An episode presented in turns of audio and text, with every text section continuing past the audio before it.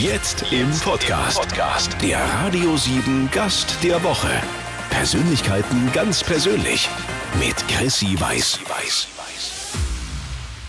Mit den Schauspielern Miroslav, sagen wir eigentlich Nemetz oder Nemetz? Nemetz. Wie TZ, ja. Ja, wie TZ. Ich habe schon nämlich überlegt, ob es das jugoslawische vielleicht äh, Tsch wäre. Es ist so, dass es, es ist tschechisch im Übrigen, weil ich adoptiert wurde.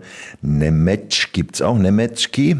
Aber da ist ein Haken auf dem Cäsar hinten drauf und bei Nemetz ist keiner und deshalb spricht es sich wie TZ. Da bin ich Gott sei Dank richtig. Also mit den Schauspielern Miroslav Nemetz und Udo Wachtfeitel in München.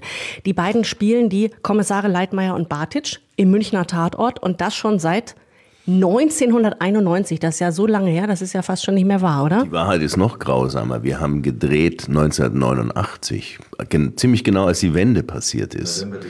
Ja. Und äh, die erste Ausstrahlung dann aber bis so, dass man alles so durchtaktet und die ARD-Programmkommission äh, sich darüber einig ist, wann die neuen Kommissare eingefädelt werden. Aber es sind etwas über ein Jahr vergangen.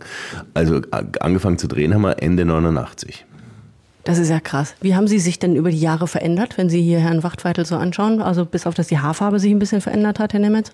Ja, die Haarfarbe macht viel aus natürlich. Also von der Kleidung her hat es sich jetzt nicht besonders verändert. Der Trenchcoat ist derselbe. trage immer noch dieselbe. Nee, wir haben uns irgendwann die Haare weiß gefärbt, weil man uns sonst die Kommissare nicht geglaubt hätte. Eine gewisse Seniorität musste da ein bisschen rein. Ist auch ein bisschen Altersweisheit, ne? Ja, die kommt nur über den Kopf bei uns. Also die tragen wir übers Haar weiter. Was ist das Geheimnis dieser langen Ehe? Ich glaube, also erstens ist das Geheimnis nicht allein bei uns zu suchen. Es hat bei uns immer von der Seite der Redaktion das Bemühen gegeben, eine gute, ordentliche Krimi-Geschichte zu erzählen und nicht sich in Mätzchen zu verlieren oder in pädagogischen Imperativen. Ähm, das ist nicht immer im gleichen Maße gelungen, aber doch in der ganz überwiegenden Zahl. Und das ist schon mal ein Geheimnis. Also das Grundversprechen beim Tatort lautet ja, pass auf, schenk uns eineinhalb Stunden, wir schenken dir eine gute, saubere Krimi-Geschichte und erstmal nichts anderes. Also nicht irgendwie eine Klamotte oder äh, einen esoterischen Kack, sondern einfach eine handfeste Krimi-Geschichte. Und diesem, diesem Imperativ wurde oft gefolgt bei uns. Jetzt sitzen wir hier, äh, Herr Nemetz, im, ähm, im BR in München. Das kann man sagen, das ist ja, der BR produziert Ihren Tatort. Das heißt, das ist, ist das hier so Ihr Zuhause, Ihr Wohnzimmer? Haben Sie den Tischkicker hier hingestellt? Nein, der BR ist gar nicht unser Zuhause, weil das Gebäude selbst betreten wir ja nur selten, wenn dann für solche Interviews zum Beispiel dann gestaffelt äh, aufgenommen werden. Nein, wir arbeiten, wenn in Unterföhring im Studio maximal, also das sind, da ist das Büro, das Präsidium aufgebaut, da sind wir dann je nach Tatort zwei, drei, vier Tage. Ansonsten bewegen wir uns in Originalmotiven in und um München. Ist das tatsächlich so beim Film? Ich kenne mich da nicht so aus, dass man da immer so lange warten muss? So zwischen den einzelnen Szenen, Herr Wartfeitel? Kommt auf die Größe der Rolle an. Also Na gut, dann warten Sie nicht so viel. Früher, als wir, sagen wir mal, kleinere Rollen hatten und der Einsatz dieser Rolle dann so über den Tag verteilt war, da musste man schon öfter warten. Das passiert jetzt nur noch selten, auch weil sich das ganze Drehgeschehen sehr viel, sehr viel mehr professionalisiert hat, weil äh, die, der Arbeitsdruck wie eigentlich überall in der ganzen Arbeitswelt sehr viel größer geworden ist. Wir haben jetzt weniger Zeit als früher, wir haben größere Ansprüche, wenn Sie allein schon daran denken, dass die Leute jetzt viel bessere Fernseher haben die rechts und links etwa ein Drittel mehr Bild zeigen. Das heißt, es muss auch ein Drittel mehr Bild gefüllt sein. Das hört sich jetzt ein bisschen doof an, weil das Bild ist ja eh da, wenn man die Kamera macht. Aber nein, das muss ausgestattet sein, da müssen Komparsen durchgehen, da muss der Kameramann mehr leuchten und so weiter. Und die Sehgewohnheiten haben sich geändert dahingehend, dass die erwarteten Standards sehr viel höher sind als früher. Es gibt diesen Mythos Schimanski, der ist auch berechtigt und das war zu seiner Zeit ja auch äh, Fernsehen, das weit vorne war. Aber gucken Sie sich heute mal so einen Schimanski-Film an, dann kann es Ihnen passieren, dass Ihnen auffällt, wie ja vom handwerklichen armselig das manchmal war. Und äh, insofern haben sich die Anforderungen gesteigert. Mit anderen Worten, ich will sagen, es äh, wird viel gearbeitet und wenig gewartet. Wenig rumgesessen. Und wenn Sie mal rumsitzen würden, wäre dann so ein Tischkicker was für Sie? Nee, eigentlich nicht. Also wenn ich rumsitze, dann äh, bearbeite ich den Text oder lerne neuen dazu oder telefoniere und erledige Dinge, die noch zu tun sind. Wenn wir drehen, sind wir konzentriert auf die Arbeit, die wir machen eigentlich. Was ist denn das aufs Jahr gesehen? Das ist ja kein Daily-Job des Tatortdrehen. Sie sind ja übers Jahr gesehen, wie viel Zeit gemeinsam und wie viel getrennt? Die Wahrnehmung der Leute ist natürlich, weil der Tatort so ein großes Publikumsgewicht hat. Ja, die kenne ich am Tatort und wenn man uns sieht, sieht man uns meistens eben im Tatort. Die machen das ganze Jahr über nichts anderes. Die Wirklichkeit, unsere Perspektive ist so, äh, das sind knapp vier Monate. Äh, reine Drehzeit, dann gibt es noch ein bisschen Besprechung und sowas. Aber mit vier Monaten kommt man gut hin. Und äh, das heißt, es bleiben noch acht Monate, die man was ganz anderes machen kann. Also Können Sie sich aus, von der Beziehung erholen hier? Ja, richtig, richtig. Ja, wir haben ja noch nicht genug miteinander, sonst würden wir nicht die Weihnachtsgeschichte auch noch machen. Ah, die Weihnachtsgeschichte. Guck, der König der Überleitungen hat sie geschafft. Darüber sprechen wir gleich. Das Münchner Tatort-Duo Miroslav Nemetz und Udo Wachtfeitel. Wir haben es gerade schon gehabt, der Wachtfeitel, der Tatort ist nur ein Teil ihres beruflichen Lebens natürlich und des Schaffens, denn sie sind auf Tour mit der Weihnachtsgeschichte von Charles Dickens. Da muss, glaube ich, keiner äh, lange überlegen, um zu wissen, das ist Ebenezer Scrooge, dieser olle Miesepeter Geizhals. Wenn Sie mich gefragt hätten, ich hätte es nicht gewusst damals. Also Wirklich ich, nicht? Ich habe ich hab, äh, so eine ganz äh, schwache Erinnerung, dass ich es als Kind wohl mal gesehen haben muss, schwarz-weiß noch irgendwie. Aber Ebenezer Scrooge mit diesem Namen und so hätte ich nichts verbunden. Aber da kennen wir doch euch. Von wann ist denn die Verfilmung mit, ähm, sag schnell, aus, aus den, den 80ern? 50, es gibt eine aus den 50ern, es gibt, glaube ich, drei. Es, es gibt, doch eine mit Bill Murray aus den 80ern. Also, die kenne ich aber nicht. Ach komm, die müsst ihr euch mal angucken, die ist ja, super. Ja, das machen wir dann später mal. Ich kannte die Geschichte eben auch nicht. Charles Dickens kannte ich natürlich, Oliver Twist und so weiter. Aber die Weihnachtsgeschichte hat mir nichts gesagt und auch Scrooge nicht. Aber die meisten Leute kennen das, da haben sie völlig recht. Das Schöne dran war, dass wir eben dann das neu für uns entdecken konnten und daraus was machen. Ich darf ja den Scrooge spielen oder wie soll man sagen, sprechen, äh, ja, spielen mehr und daraus etwas gemacht, was meiner, ent, äh, meinem, meinem Ideenreichtum entspringt, was den Scrooge angeht. Der ist ja ein totaler Unsympath. Ne? Im Gegensatz zu Ihnen jetzt ist Scrooge ja am Anfang echt ein Eiernacken. Der wird äh, konfrontiert mit, ähm, ich glaube, vier Geister sind es, die ihm dann auf seinem Weg begegnen, die ihn seine Menschlichkeit wiederentdecken lassen. Genau, aber das Tolle daran ist, dass ich nicht anfange, einen bösen oder einen unangenehmen Menschen zu spielen, sondern der muss Recht haben. Der ist so. Man darf die Figur nicht denunzieren. Das ist, glaube ich, äh, eine Regel. Oder muss ich den Eiernacken wieder zurückziehen jetzt? Also dann ist der Scrooge, in, dann hat der Eiernacken seine Berechtigung. Sie, Sie, Sie können das sehen, wie, wie die meisten Leute auch. Nein, man muss sich da nicht verkünsteln. Das ist am Anfang so gezeichnet und das machst du ja auch so. Also da hat's ja nichts, äh, ist ja keine, ist ja keine Theaterradikalität gefordert hier, wo man alles umbürstet, ja, und Scrooge von einer jungen ledertragenden Lesbe spielen lässt oder so.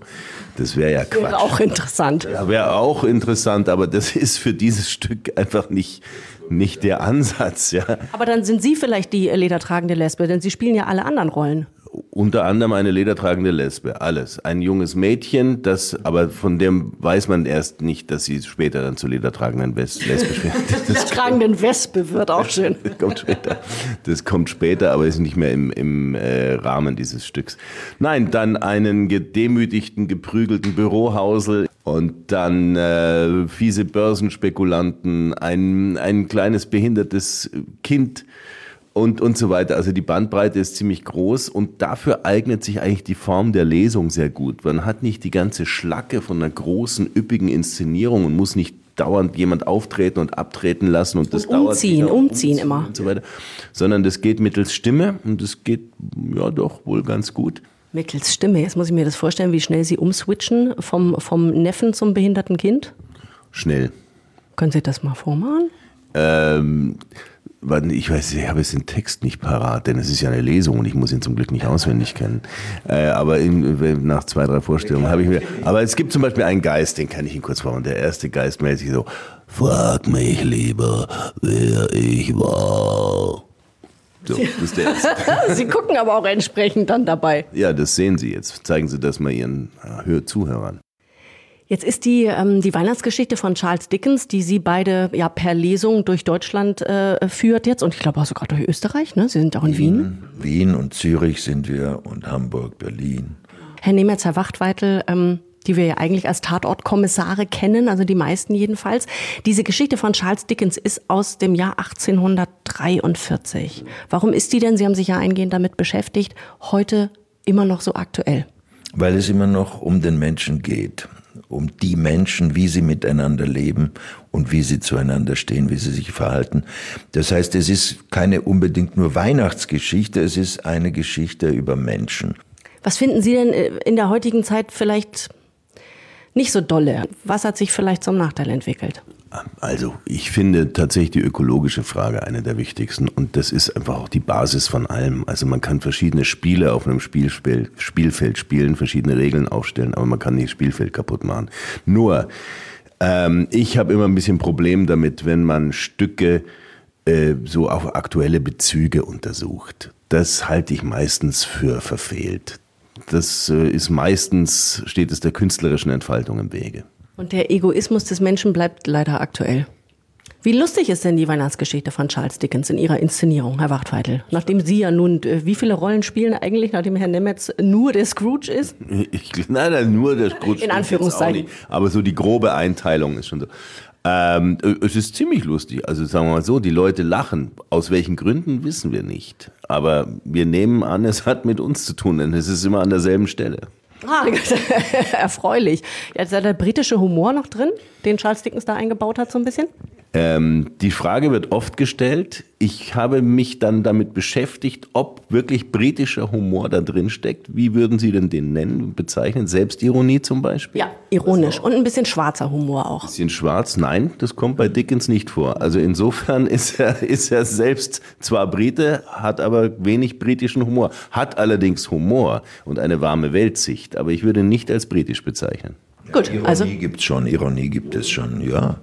Ironie. Wo denn, wo denn, wo denn, fragt er jetzt? Ja, in bestimmten Szenen, die werden ja nicht als solche ganz ernst genommen, sie werden ausgestellt, also ironisch äh, dargestellt. Es gibt solche Situationen, denke ich. Aber das hat nichts Spezielles mit, mit britischem Humor zu tun. Aber nicht jeder versteht ja auch Ironie. Das ist ja dann das Nächste. Also nicht jeder versteht Ironie. Ironie ist im Radio auch was ganz Schwieriges. Also ich weiß nicht, im Fernsehen haben Sie ja als Tatortkommissare, äh, gut, Ihre Rollen sind jetzt nicht zwingend immer lustig, aber ähm, Sie, ja, im Fernsehen hast du ja... dazu machen, das stimmt schon. Ja, genau. Im Fernsehen hat man die Optik dazu, die es genau. unterstützen kann. Wenn ich im Radio ironisch bin, dann denken zwei Drittel, was hat sie denn für ein Problem? Genau. Echt?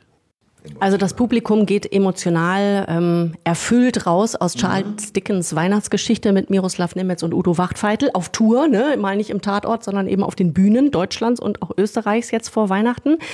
Ähm, Herr Wachtfeitel, ich habe gehört, Sie sind aus dem Weihnachtsthema ausgestiegen. Ist das richtig? Privat? Ja, aber ich glaube immer noch an die Wintersonnenwende. Die ist auch ein bisschen zuverlässiger als die Religionen. Ja, wie muss ich mir das vorstellen, aus Weihnachten ausgestiegen? Ähm, ich gehe meistens mit meiner Mutter, das ist der Teil meiner Eltern, die noch übrig ist, der noch übrig ist, äh, sind wir zusammen und essen was. Und ansonsten werden, glaube ich, keine Geschenke ausgetauscht. Meine Mutter macht immer mal wieder einen Versuch, aber. Äh, aber Sie geben das dann nicht zurück? Nein, nein, nein, natürlich nicht. Nein, nein, nein, natürlich nicht. Und man hat eine Freude und man freut sich, dass die Tage wieder länger werden.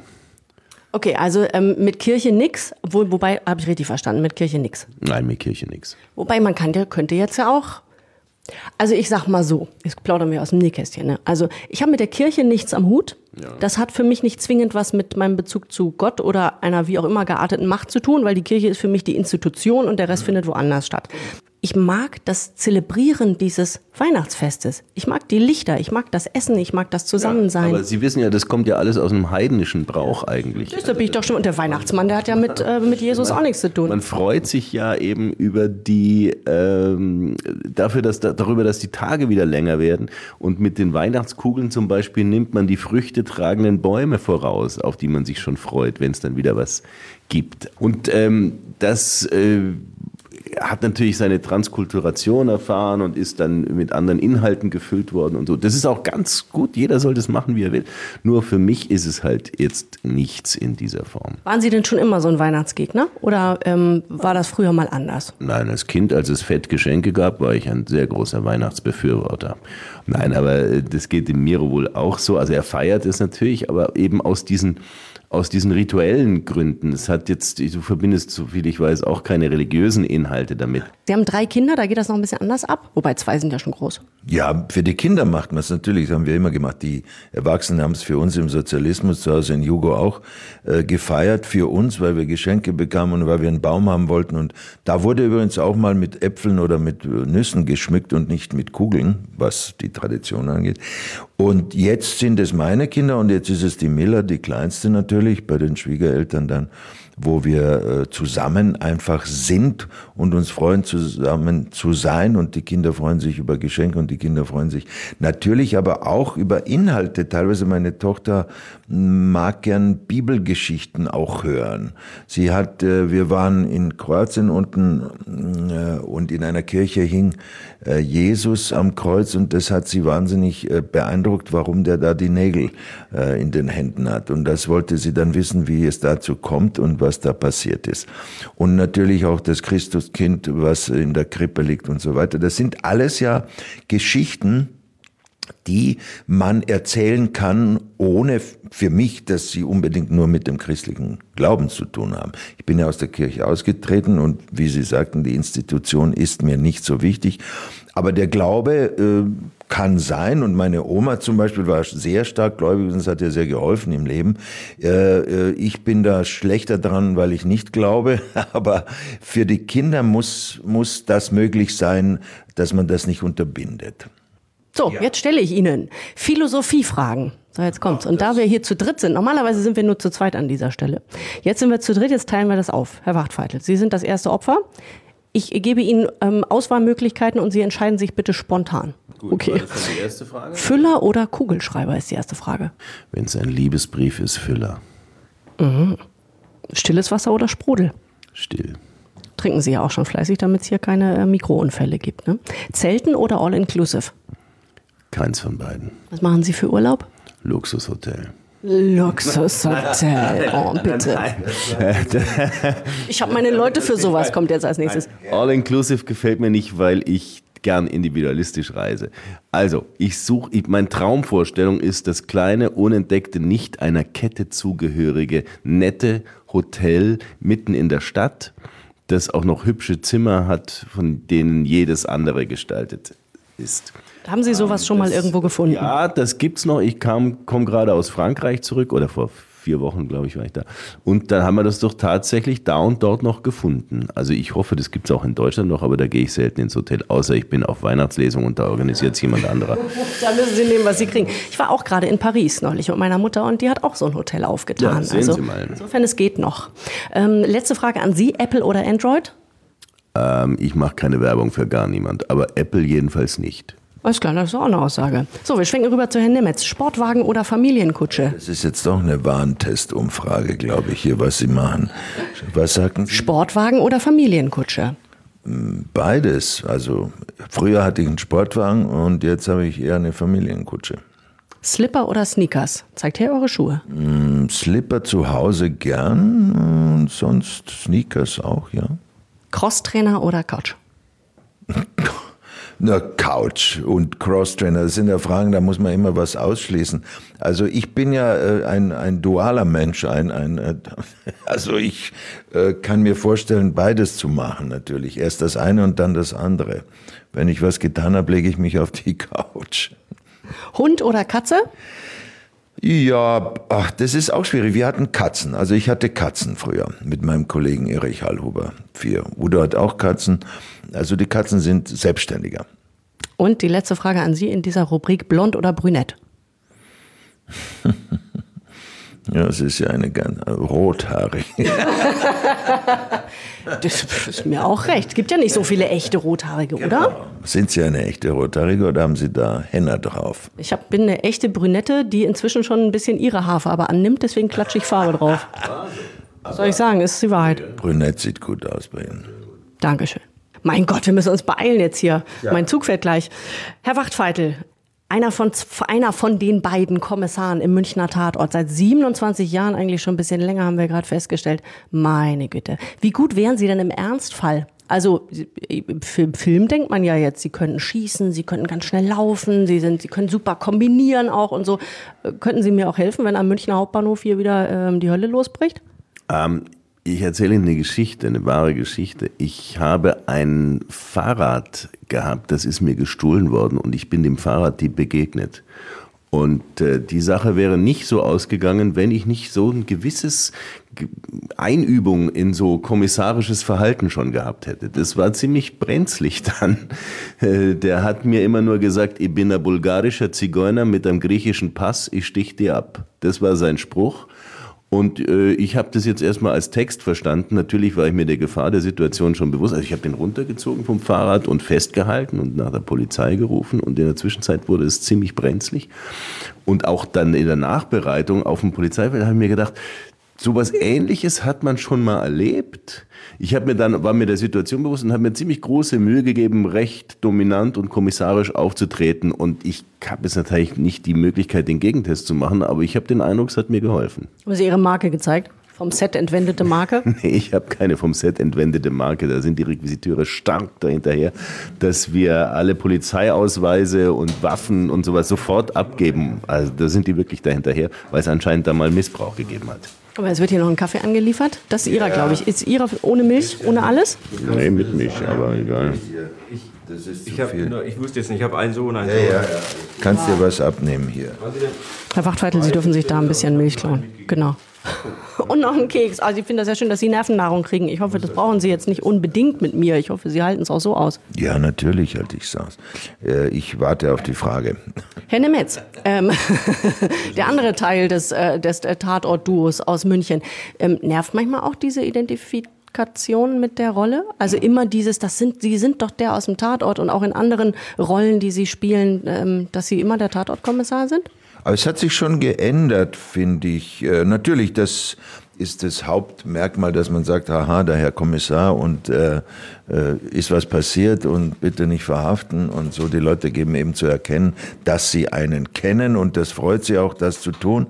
Äh, wenn ich nicht gut drauf bin, äh, kann es äh, anstrengend sein, weil man möchte ja mal einkaufen oder man hat auch mal Kopfweh oder man ist äh, lieber zu Hause, als dann wegzugehen. Aber das mache ich dann auch so, dass ich eben nicht aus dem Haus gehe, wenn ich nicht so gut drauf bin, weil mich das erwarten könnte und ich möchte die Leute auch nicht vor den Kopf stoßen. Außerdem stimmt es gar nicht, dass du immer mit dem Tatortkommissar identifiziert wirst. Die meisten Leute halten dich ja für einen Bergdoktor. Ja, ja, genau. Nein, da gibt es eine Geschichte, das stimmt. Und die meisten Leute, es war eine ältere Dame. Und die ältere Dame hat in einem Supermarkt auf mich gespitzt und ich wusste schon, naja, die kommt jetzt und fragt. Und dann hat sie wirklich äh, gefragt, sind Sie es oder sind Sie es nicht? Und ich habe mit Polt geantwortet, ja, ich bin's. Und dann sagte sie, gell, Sie sind der Bergdoktor. Da habe ich gesagt, noch nicht. Und dann hat sie mich angeschaut und gesagt, Sie könnten es aber auch sein, die blauen Augen. Sie meinte den Harald Krasnitzer, damals war der Harald noch Bergdoktor. Inzwischen ist er von einem Jüngeren abgelöst, ne? So ist das. Vom Hans, genau. Aber das war eine Geschichte, die der Udo meint. Aber das war ja nur eine Person, die mich mit dem Bergdoktor verwechselt. Ich kenne das anders, aber gut. Das, ich glaube, das müssen Sie gleich ohne mich ausdiskutieren. Wenn, wenn hier die Fäuste fliegen zwischen zwei Kommissaren, dann möchte ich nicht dazwischen stehen. Nee, da möchten Sie nicht dazwischen sein. Lieber nicht. Sie sind auf Tour, das noch zum Abschluss vielleicht äh, nochmal erwähnt. Sie sind auf Tour mit der Weihnachtsgeschichte von Charles Dickens, mit einer ähm, ja, ähm, ironisch-humoristischen Lesung mit ähm, Tiefgang. Ne? Nein, nicht ironisch. Ist doch ein bisschen Ironie, haben wir doch vorhin, haben wir doch vorhin gesagt, dass da Ironie. Ja. Herr Nemetz denkt, das ist ironisch. Ja, aber ich habe eine andere Meinung dazu. Okay, also dann jetzt gehe ich aber wirklich, weil jetzt wird es mir hier zu heiß zwischen Ihnen beiden. Sie sind auf Tour. Unter anderem am 1.12. in Stuttgart, am 21.12. in Ulm und äh, wir freuen uns, Sie zu sehen, hoffentlich mit blauen Augen, aber nicht äh, blau geprügelt, sondern äh, so, wie Sie jetzt noch aussehen. Und Sie tragen dann Ihren Zwist ähm, beim Käffchen aus jetzt. Nein, wir haben keinen Zwist. Wir werden diese ganze Energie in die Vorstellung legen. Davon gehe ich ganz schwer aus und in den nächsten Tatort. Wir freuen uns drauf. Dankeschön an Miroslav Nemetz und Udo Wachtfeitel. Danke für Ihre Zeit. Es war mir ein Fest. Gern. Danke, Frau Weiß. Vielen Dank fürs Einschalten. Wir hören uns hier nächste Woche um diese Zeit wieder. Bis dahin, nichts kaputt machen, bitte. Dankeschön.